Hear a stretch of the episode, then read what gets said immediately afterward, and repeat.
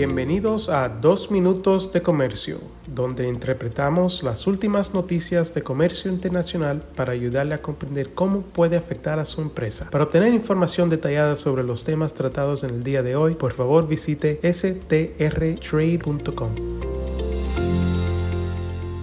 Hola, mi nombre es David Olave, soy un abogado en la oficina de Washington, D.C. Quiero hablarles sobre la Ley de Autorización para la Promoción de Acuerdos Comerciales en Estados Unidos, cuyas iniciales en inglés son TPA o TPA. Bajo la Constitución de los Estados Unidos, el poder de imponer aranceles y de reducirlos se le asigna específicamente al Congreso de este país. Sin embargo, el Congreso no negocia acuerdos comerciales.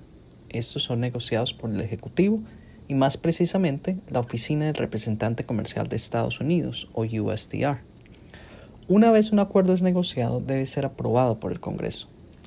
El problema es que el Congreso tiene la facultad de cambiar el acuerdo a su antojo, lo cual en la práctica sería imposible porque cada congresista tiene sus propios intereses, los congresistas cambian casi cada dos años y llevaría mucho tiempo y sería poco fructífero el volver a negociar un acuerdo ahora con los cambios que quiera cada uno de los 535 congresistas. Ahí es donde entra esta ley de TPA para tratar de solucionar ese problema.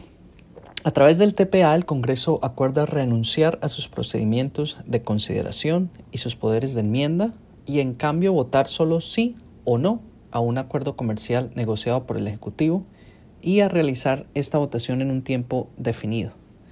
Esto ayuda a los países que negocian un acuerdo con Estados Unidos a saber que lo acordado no será modificado parcial o sustancialmente por intereses parroquiales de cada congresista. En la práctica este proceso de TPA funciona relativamente bien, aunque en algunos casos, como en el acuerdo comercial con Colombia, el Congreso decidió no ejercer la ley TPA que había sido aprobado y ese acuerdo estuvo varios años, casi cinco, esperando su eventual aprobación. Bien, la razón por la que quería hablarles del TPA hoy es porque los senadores Portman y Coons han presentado un nuevo proyecto de ley que aprobaría el TPA nuevamente. Existen desde mi punto de vista al menos dos razones para presentar y empujar este proyecto de ley ahora. La primera es que la administración de Biden hasta el momento se ha mostrado renuente a buscar nuevos acuerdos de libre comercio y la aprobación del TPA es una acción clara de que el Congreso le exige la búsqueda de nuevos mercados y acuerdos de libre comercio a la Administración.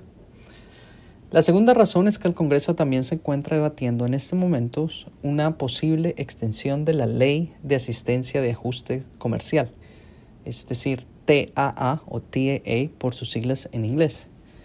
El TAA es un programa de subsidio y capacitación para trabajadores cuyos empleos han sido perjudicados de alguna manera por las políticas comerciales del país. La renovación del TAA es una disposición solicitada principalmente por demócratas y los republicanos históricamente han exigido que el TAA sea emparejado con la autoridad de TPA. Ahora los senadores Portman y Kunt esperan que la aprobación del TAA junto al TPA aprueba, abre perdón, una ventana para nuevos acuerdos comerciales específicamente con el Reino Unido, pero tal vez otros países, incluyendo, ¿por qué no?, países en Latinoamérica que no tienen acuerdos con Estados Unidos, pero que están interesados, por ejemplo, Ecuador. Muchas gracias.